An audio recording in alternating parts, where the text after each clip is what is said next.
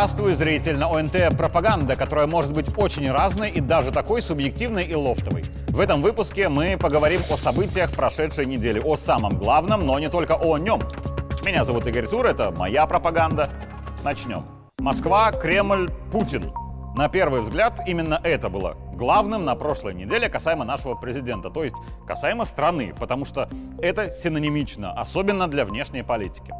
Александр Лукашенко в среду выступил на Евразийском экономическом форуме, где обозначил основные направления, по которым должен развиваться ЕАЭС. А затем в четверг это все было закреплено на саммите глав государств нашего Союза. Было много интересного, да, и векторы развития Союза, и то, что в ответ на фразу Александр Григорьевич стоял у истоков евразийской интеграции вместе с Назарбаевым, Лукашенко дополнил рассказом об обсуждении ЕАЭС когда-то давно на кухне у Путина.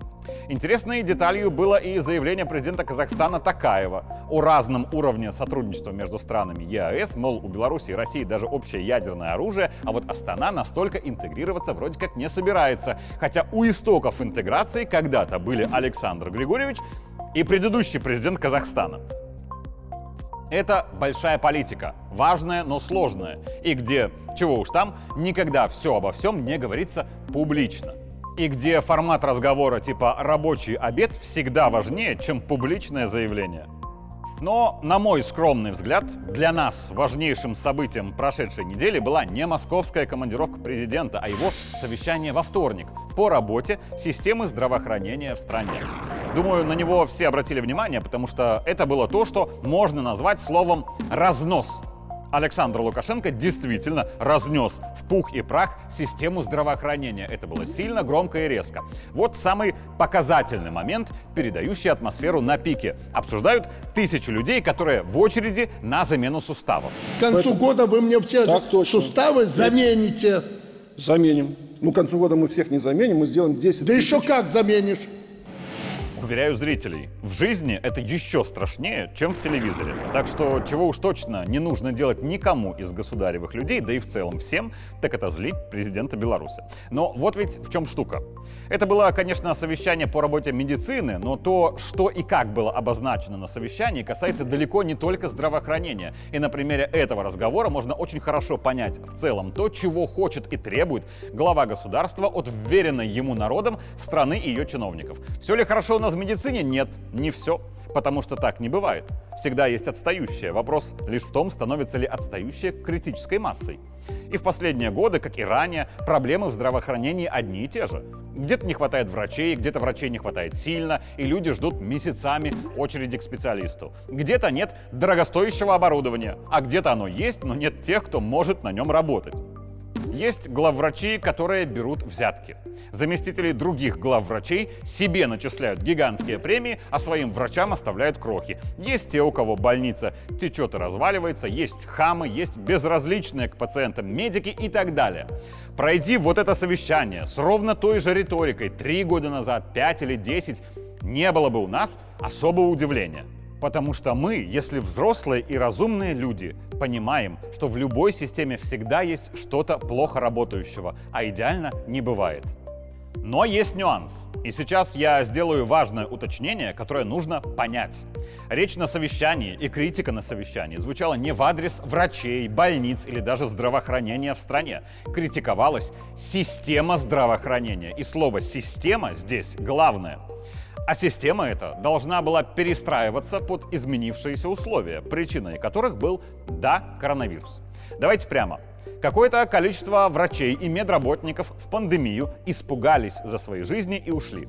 Еще какое-то количество поддались на информационное давление на нас, мол, мы лечим неправильно, из-за этого ушли. Еще какое-то количество врачей объема работы в коронавирус не выдержали и тоже ушли.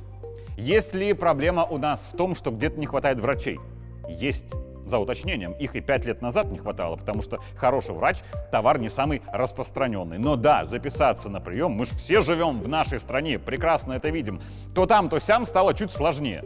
И в этой ситуации, скажем, врачебное безразличие, которое раньше людьми воспринималось как неприятность, сегодня людьми воспринимается уже как преступление. еще раз, врачи наши в целом замечательные, как и здравоохранение у нас в целом замечательное. Но замечательная ли у нас система? Александр Лукашенко совещание начал с благодарности врачам. На фоне других государств более чем достойно прошли это испытание. На практике подтвердили состоятельность нашей системы здравоохранения. В вашем лице хочу еще раз поблагодарить всех медиков за тот нелегкий труд и еще раз вам напомнить то, что я говорил тогда, во время пандемии так называемой.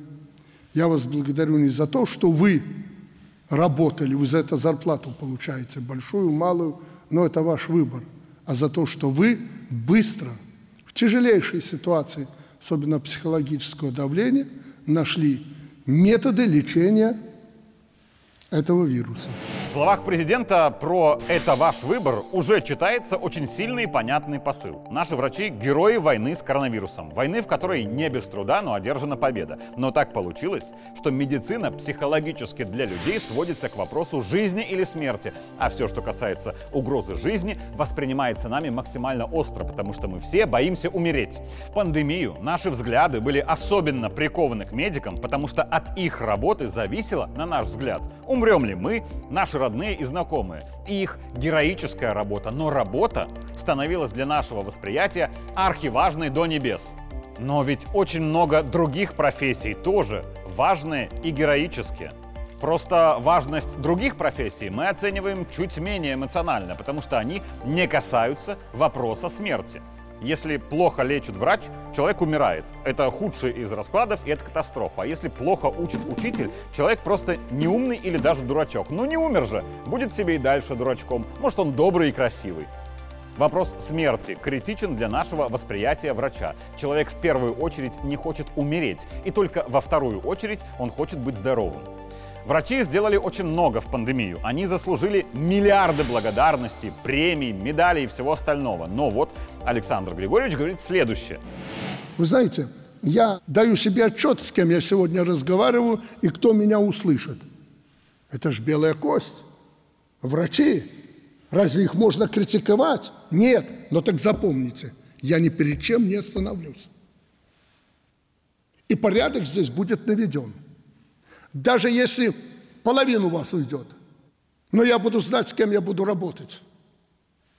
Обнаглели до крайней степени. Бегают вокруг начальника от районного звена до президента. Только их красиво умеем лечить. А обычные люди, которые содержат это все, опуститесь на землю.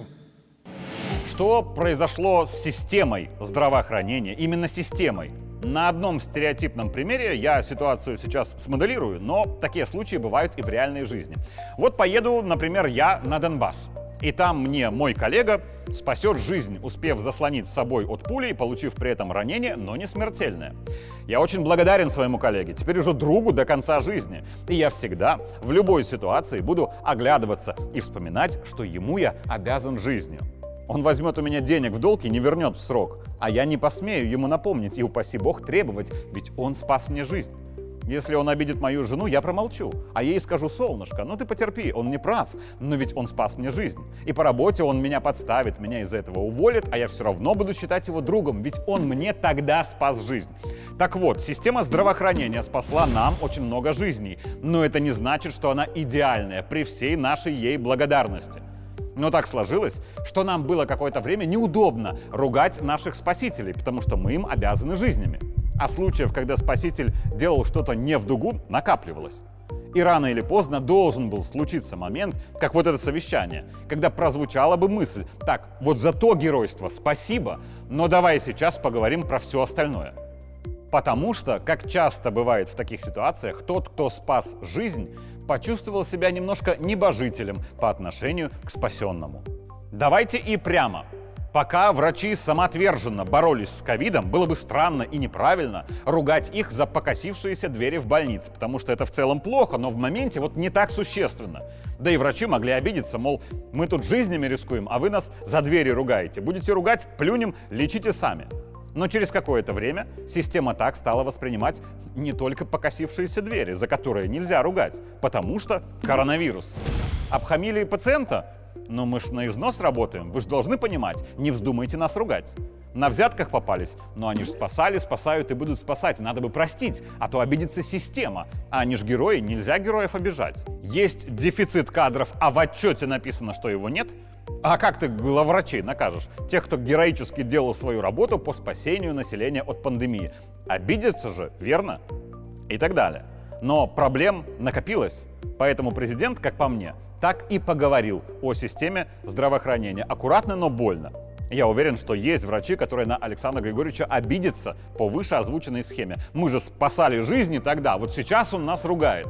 Но Александр Григорьевич должен был, как президент, это сделать, потому что дальше было бы хуже. За годы пандемии врачи не критиковались, хотя проблемы в сфере, как и всегда, и в любой другой сфере были. Но у флера героизма и благодарности за него есть предел.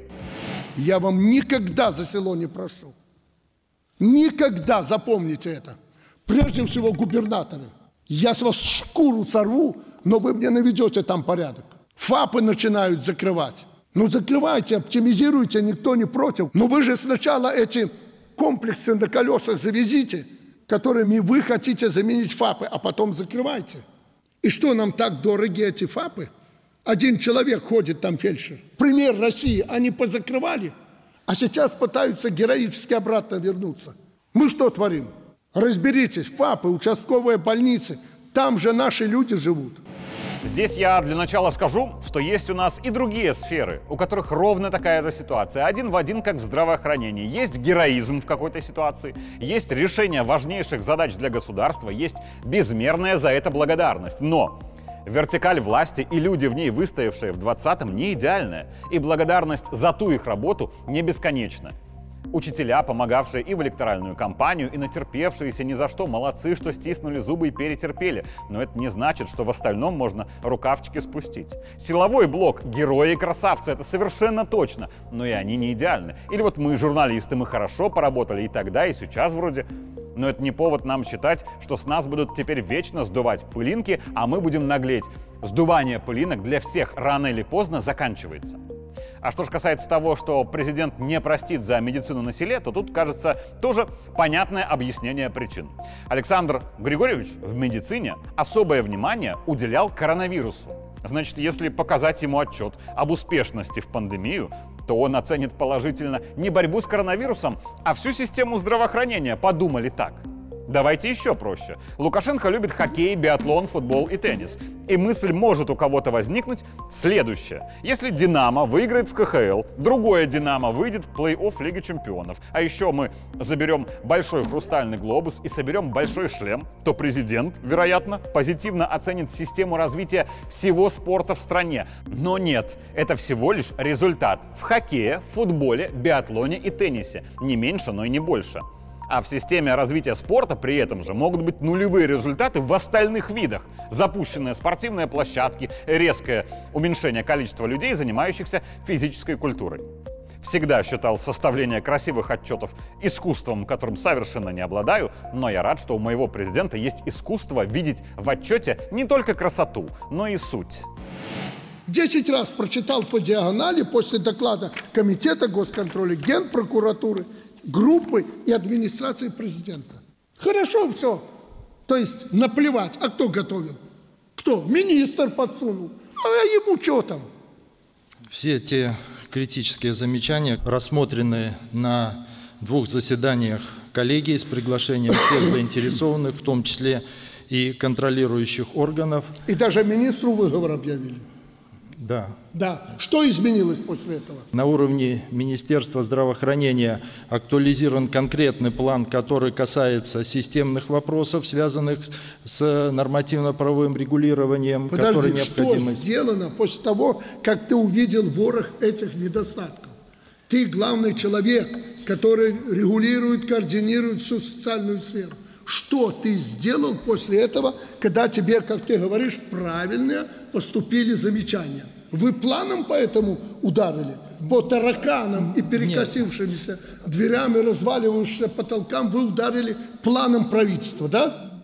А еще зайду на одну интересную мысль, которую, возможно, мало кто поддержит, но мне лично она давно не дает покоя. Начну с себя. Я предпочитаю на работе не заводить дружеских отношений, потому что я на работу прихожу, работу работать, а не дружить. И у дружбы на работе есть плюсы, само собой, но есть и минусы. Я вот прямо вижу совещание, когда один мой коллега докладывает руководителю о том, что во вверенном ему подразделении нет никаких проблем. Руководитель уточняет у присутствующих, есть ли возражения или вопросы к докладчику. И за этим же столом сидит человек, который точно знает, что в этом подразделении проблемы есть, и их немало. И с точки зрения интересов предприятия он должен встать и сказать о них, но он этого не делает, потому что с докладчиком они друзья, которые периодически собираются попить пиво.